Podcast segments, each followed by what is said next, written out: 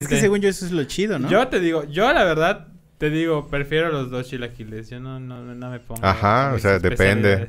Depende de qué se te antoje en el momento. Pero ¿cuáles vas a invitar? Aquí la pregunta es, ¿cuáles vas a invitar? Bueno, empecemos. Una guajolota.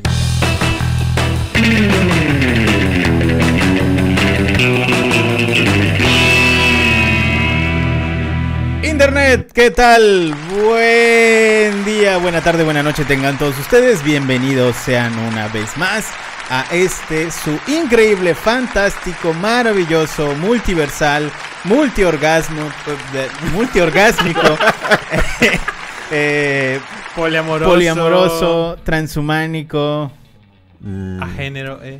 género, etéreo, Etéreo. inalcanzable y Cósmico. Multiversal, le dijiste. curvilíneo y ¿qué? Y elocuente. Elocuente. Podcast de Aloha. Muchísimas, muchísimas gracias a todos los que nos regalaron un cachito de sus dispositivos móviles para escucharnos el día de hoy.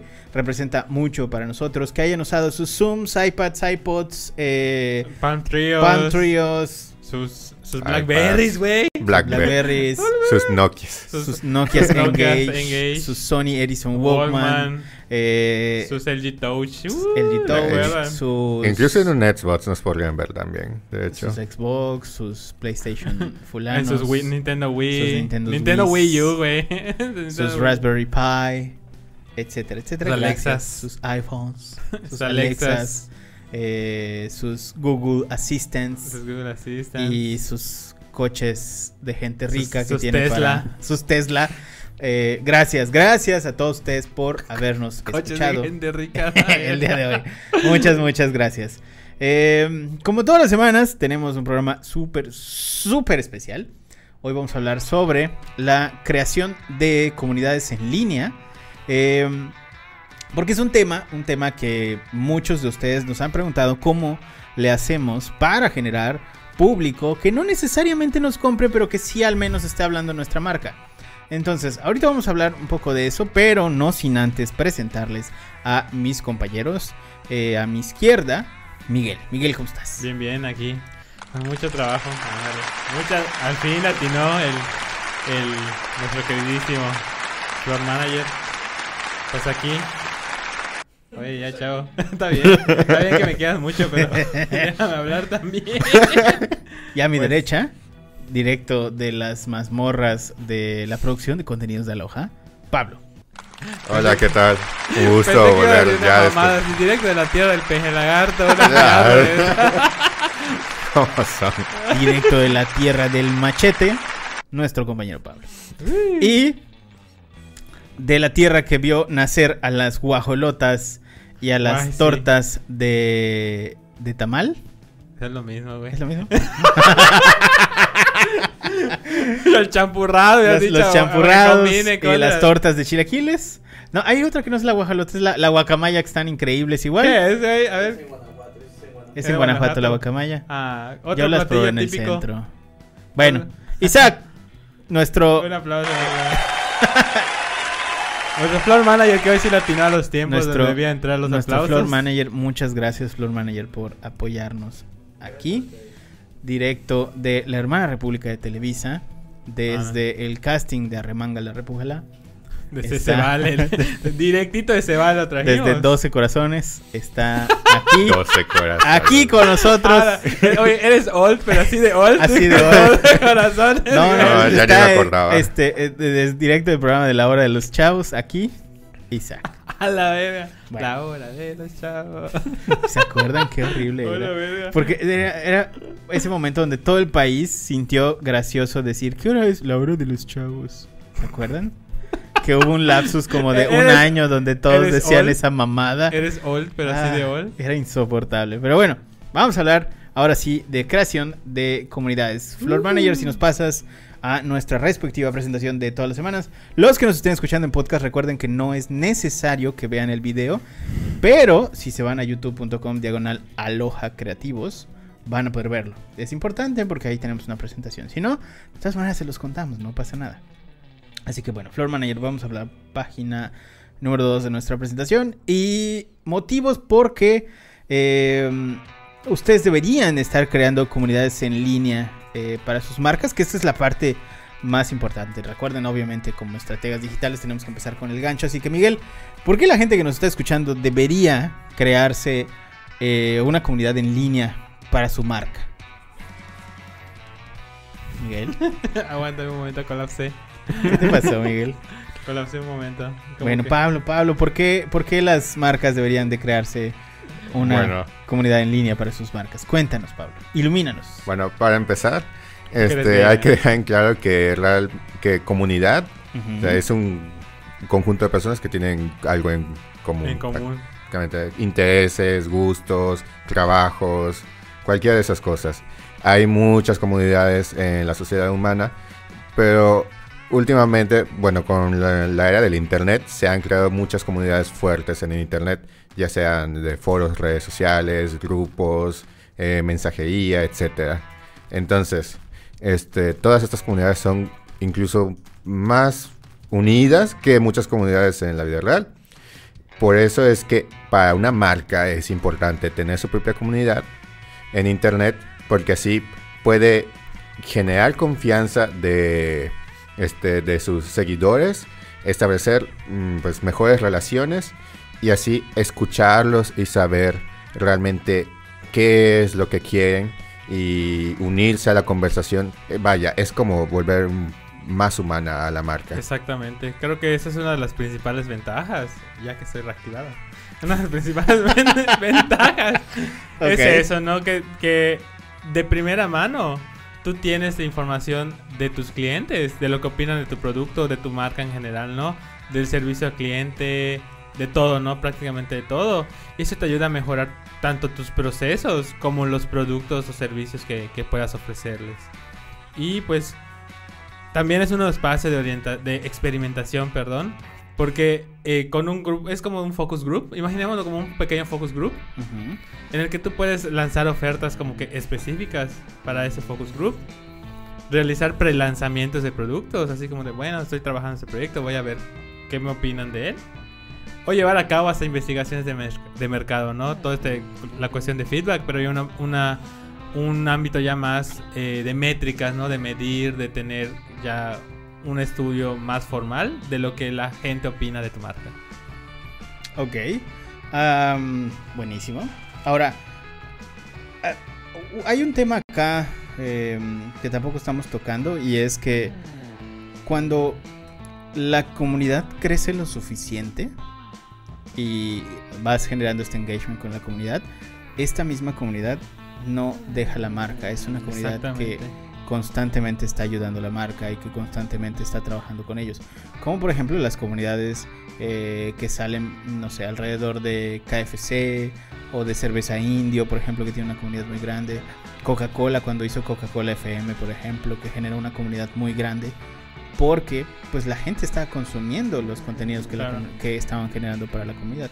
Entonces, bueno, también ahí hay un tema de acompañamiento eh, de marca y de fidelización que es muy, muy fuerte. Exactamente. De hecho, ahorita que mencionas fidelización, esta, la creación de comunidades es parte de lo que vimos el podcast pasado, que eran estrategias de fidelización de, de clientes, ¿no? Que esta es Sí. una de las, quizá una de las más, quiero con- considero yo, ¿no? De las más humanas, porque es- estableces contacto directo con, Claro. con tus, con tus usuarios slash clientes eh, de manera más directa.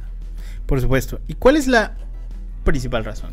Pues la principal razón, como comentaba, es generar un, cer- un sentido de pertenencia entre los usuarios y las marcas al encontrar puntos comunes que generen el diálogo. Un ejemplo claro que, que se me viene. Creo que las marcas tecnológicas como que arropan mucho esta idea. Y una de las marcas claro. que se me viene a la mente es Xiaomi. Xiaomi es una de estas empresas que se fundó de...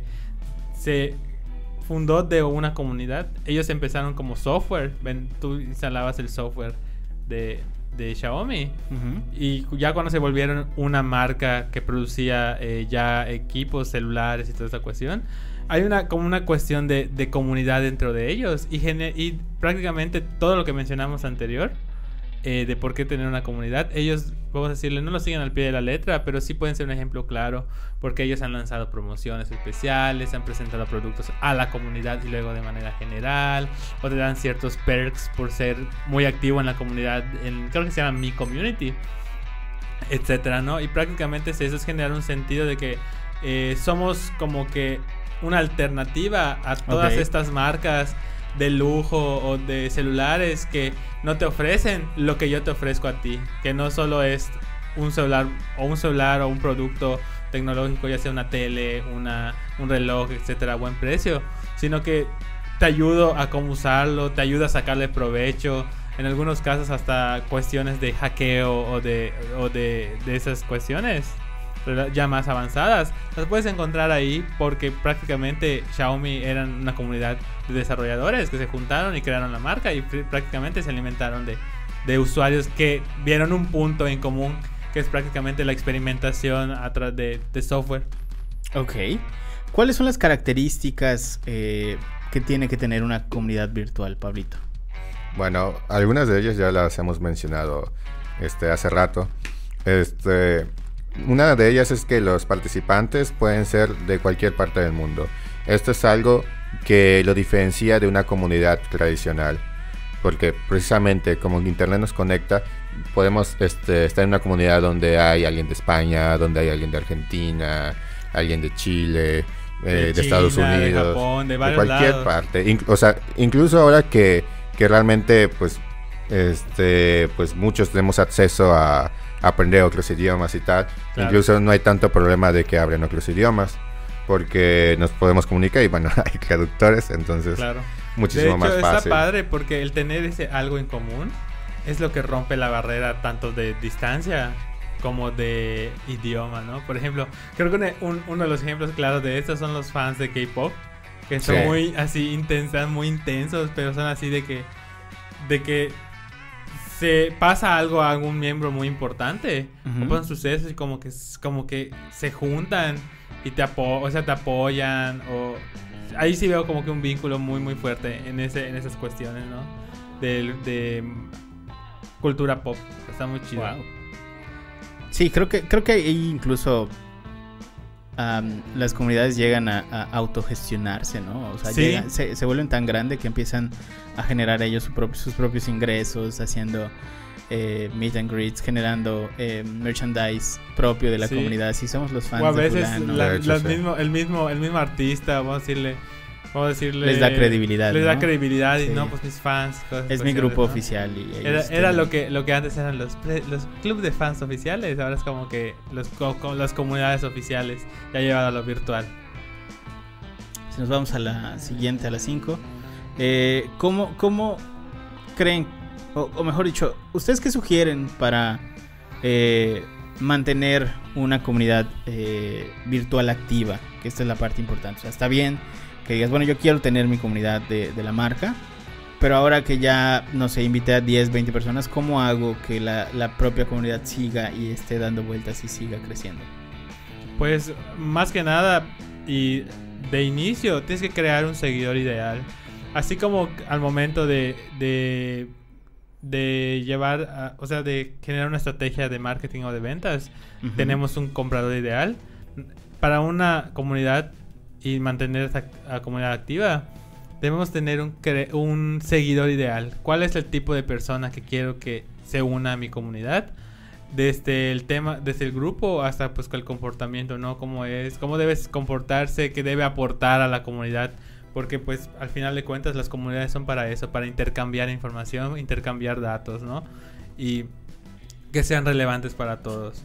Igual eh, tienes que encontrar algo que tú y tus seguidores tengan en común. Retomando el caso de, de Xiaomi, eh, pues el, el- el punto en común era la experimentación en software, ¿no? Jugar, tras, como dicen los españoles, de trastear con los dispositivos y probar los dispositivos. y ver qué, qué hacer, o sea, llevarlo más allá de- del, del modo stock, ¿no? Pues igual comunicar de forma humana.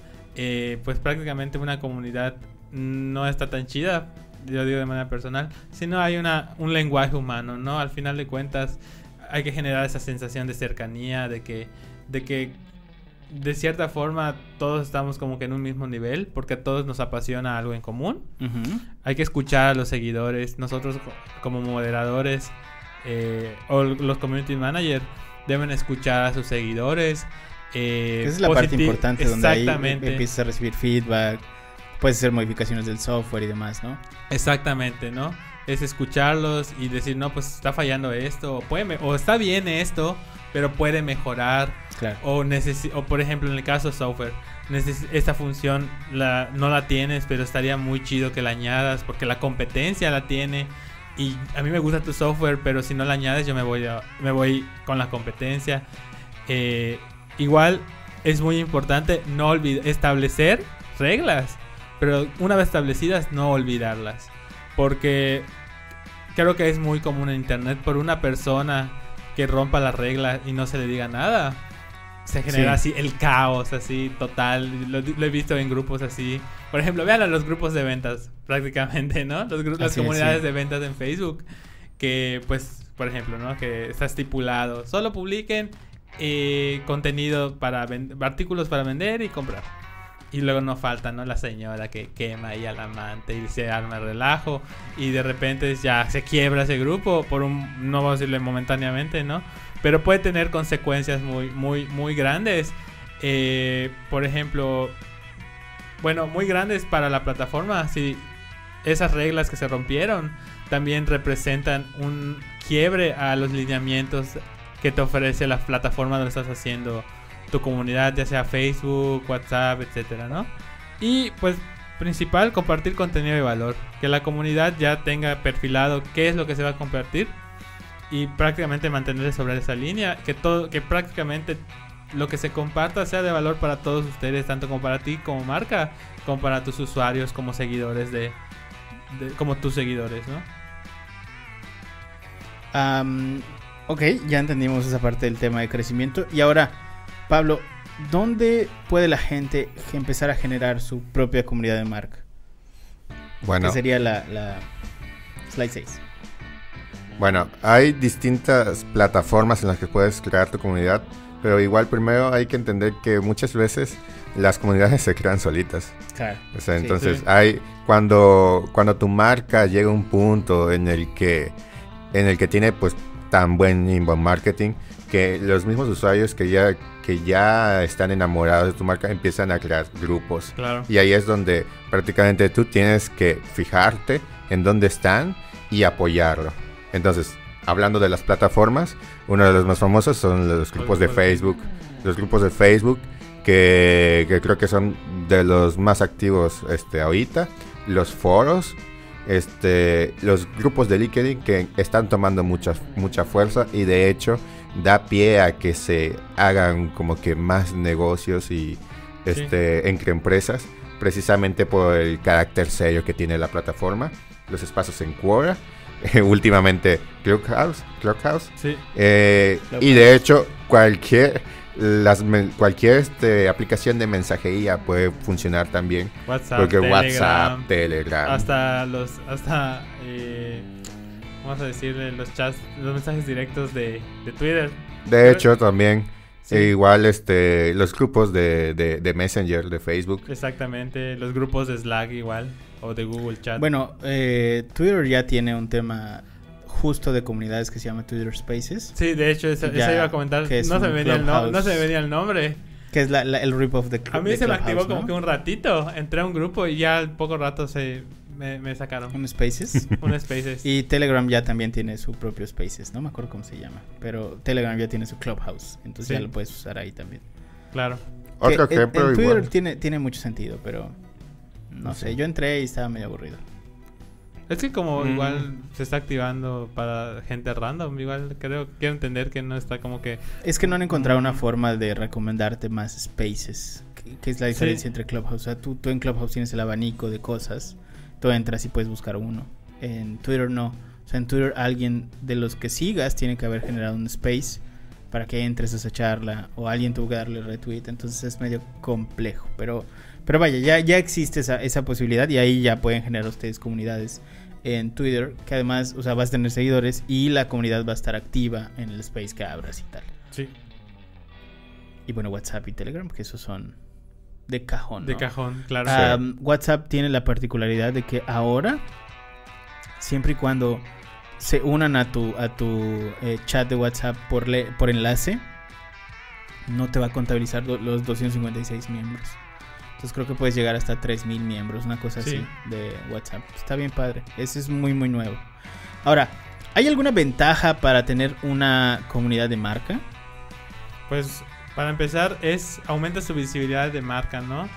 Eh, de segundo, pues mejora la reputación e imagen de tu marca en internet. Creo que esta es de las más principales, de las principales razones, ¿no? Claro. Porque el internet vino a democratizar, ¿no? La comunicación entre casi todo el mundo y a romper esas, esas barreras, eh, puedo decirle mentales, de tu marca y yo cliente, ¿no? Y prácticamente una, una marca, actualmente una marca que no tiene una comunidad, sigue permaneciendo como una imagen de dinosaurio, de marca antigua que no quiere escuchar a sus usuarios. Y pues prácticamente esa es otra de las ventajas. Eh, fidelizar a los clientes, como comentamos al inicio, eh, se les da una buena experiencia eh, tanto de compra como de, como de mm, servicio postventa, ¿no? De hecho, esa es otra forma en la que puedes usar una comunidad como una forma de servicio postventa. Eh, de hecho, he visto que recientemente en otras marcas tecnológicas crean esos grupos para como ahorrarse, bueno, no ahorrarse, sino que entre los mismos usuarios se resuelvan sus dudas, ¿no? De por ejemplo, ah, me falló tal cosa de mi computadora. Y entra otro, y no, pues yo le hice esta cosa, o lo tienes que hacer eso, ¿no? Y a veces, o a veces entra el moderador y el moderador mismo dice, no, pues ya lo tienes que llevar al servicio técnico, ¿no? Pero mientras ya hubo gente que te echó la mano en el trayecto para ver si se puede componer de alguna forma. Eh, pues igual entender mejor las necesidades de tus posibles clientes. Esto es muy bueno cuando quieres lanzar un producto. A veces de repente sale el comentario de no, pues está chido tu producto, como comentamos al ¿no? Está chido tu producto, pero le hace falta esto. O estaría chido que hagas esto que está haciendo la competencia, pero a tu manera, ¿no? Porque yo confío en ti, que tú puedes tener una visión diferente del producto de la competencia que me va a beneficiar y va a beneficiar a la comunidad. Y disminuir el riesgo de que se dé una crisis en redes sociales. Al tener dentro de una comunidad todo, o sea, mantener el control de una comunidad, si llega a haber alguna polémica, tú puedes moderar a través, ya seas tú, si eres tú el mismo que controla la comunidad, Claro. a través de tu community manager, cualquier posible eh, plan, contingencia, ¿no? De comunicación, porque lo mantienes en el grupo y le resuelves dentro del grupo para evitar pues que escale a un nivel ya muy muy muy fuerte. Ahora, en, en- en la propia creación de comunidades en línea basadas en marcas, es importante que las marcas entiendan que no son ellas el centro de la comunidad. Si hacen las comunidades centradas en que ustedes van a ser el meollo de todo o que ustedes van a ser el centro de atención, ahí van a fallar. Es ahí donde van a tener problemas. Salvo que tengas una comunidad de cómo usar tu producto, eso porque puede funcionar eh, no debería de ser obviamente el centro de atención. Por ejemplo, vean las comunidades de Webflow, vean las comunidades de HubSpot, vean las comunidades de todas estas empresas, que si quieren ahorita pasamos a eso. No son ellas el centro de atención, sino que van generando la conversación con tópicos que comparten en común los usuarios y van eh, tratando de, por decirlo de alguna forma, van tratando de crecer a los usuarios, o sea, fomentar el, crecimiento entre los usuarios y tal. Entonces, bueno, ya por, por ver algunos ejemplos, eh, tenemos eh, en la en la en el slide número 9 eh, a la comunidad de México que creamos nosotros en Clubhouse. Eh, nos dieron la oportunidad Clubhouse hace mm, algún tiempo cuando los clubes eran todavía em, como muy privados y no se los daban a todos, nos dieron la comunidad de México. Entonces, bueno, en la comunidad de México, si ustedes entran a Clubhouse, tenemos a muchas personas que están hablando de, tópicos relacionados con México. eh, y, bueno, ya en, cuestión de dos semanas ya somos casi 4.000 personas. Muy bien. Eh, en la siguiente tenemos, por ejemplo, el em, Solutions Partners, eh, el club, eh, perdón, el, el grupo de Solutions Partner de Facebook, Y la verdad es que de, de HubSpot, y la verdad es que em, está bastante interesante Sí. porque este, este grupo, por ejemplo, de HubSpot, lo controlan usuarios y usuarios van generando contenido y gente de HubSpot genera experimentos que publican acá Sí. que no tienen nada que ver con HubSpot, pero que esos experimentos los hacen usando herramientas de HubSpot. O Exactamente. sea, para que los propios usuarios vayan eh, entendiendo más o menos hacia dónde va, va- va el uso del software, vean ejemplos de cómo lo están utilizando otras empresas y vayan creciendo con ellos, por ejemplo, ¿no? Sí. Está en la eh, en el slide 11 este que conoce Miguel. Muy, buen- muy buena referencia. el, sí, el grupo donde fingimos ser Whitesicans, que simplemente una comunidad puede ser como re- regresamos a- al núcleo de, de la comunidad, que Ujú. es algo en común. Y en este caso, pues más que nada es una comunidad de mofa, ¿no? A toda esta cuestión de lo que conocemos acá en México como Whitesicans. De hecho, en la descripción, como pueden ver, está detallado de qué, de qué va el grupo, por si llegan en algún punto. Pero igual están detalladas las reglas que regresamos, ¿no? Por ejemplo, está bien, somos un grupo de parodia, pero hay un, un nivel, ¿no? De parodia al que podemos llegar y que roza ya ciertas cosas más, más complejas como el racismo y esto, ¿no? Que, que regresamos al punto, a los puntos anteriores de que, ok, vamos a pasarla chido, pero también hay reglas. Y si las rompes, pues hay consecuencias. Por supuesto. Y también tenemos a la última, que es el slide 12, y es la legión del paracetamol, Sí. de uno de los youtubers médicos más famosos que tenemos en el país, que es el Dr. Vic. Eh, De hecho, prácticamente aquí eh, lo pusimos como ejemplo. Si bien no hay tanta interacción con el cual, o sea, me refiero a que podamos nosotros como usuarios chatear con, con el Dr. Vic. Pero sí hay, lanza, por ejemplo, encuestas o, por ejemplo, preguntas. ¿De qué quieren que hable el video? Y te lanza dos Claro. temas. Lanza contenido exclusivo, por ejemplo. eh, a ver, en el pasado he hecho dinámicas de si, me dan si conseguimos tantos likes a tal hora, les mando a ustedes la liga del video que va a salir mañana. Y nos manda la liga y tenemos como que esa exclusiva claro, de ver el video y al día siguiente sale para todo el mundo. Y de hecho, por ejemplo, es hacer esas cuestiones de interacción. Que dice, por ejemplo, comenten un brazo biónico para saber que vienen de la Legión. En su última foto de Instagram. Buenísimo. Y pues bueno, con esto ya pudiéramos concluir este tema de comunidades. Antes de irnos, recuerden, eh, redes sociales, Miguel, ¿cómo te pueden encontrar? Me pueden encontrar en Facebook y en Twitter como Mike Tenchuno. Perfecto. Pablito, ¿cómo te encuentran en redes sociales? En todos lados me pueden encontrar como Pablo Hernández con doble A en el NAN de Hernández. Buenísimo. Ya me encuentran, ya me encuentran como arroba soy Sanshiro en todas las redes sociales. Así que bueno, no se olviden de suscribirse si quieren más contenidos de estos. Eh, avísenle a sus amigos, mándenselo a todo el mundo. Y nos vemos. Cuídense mucho. Hasta la próxima semana. Bye.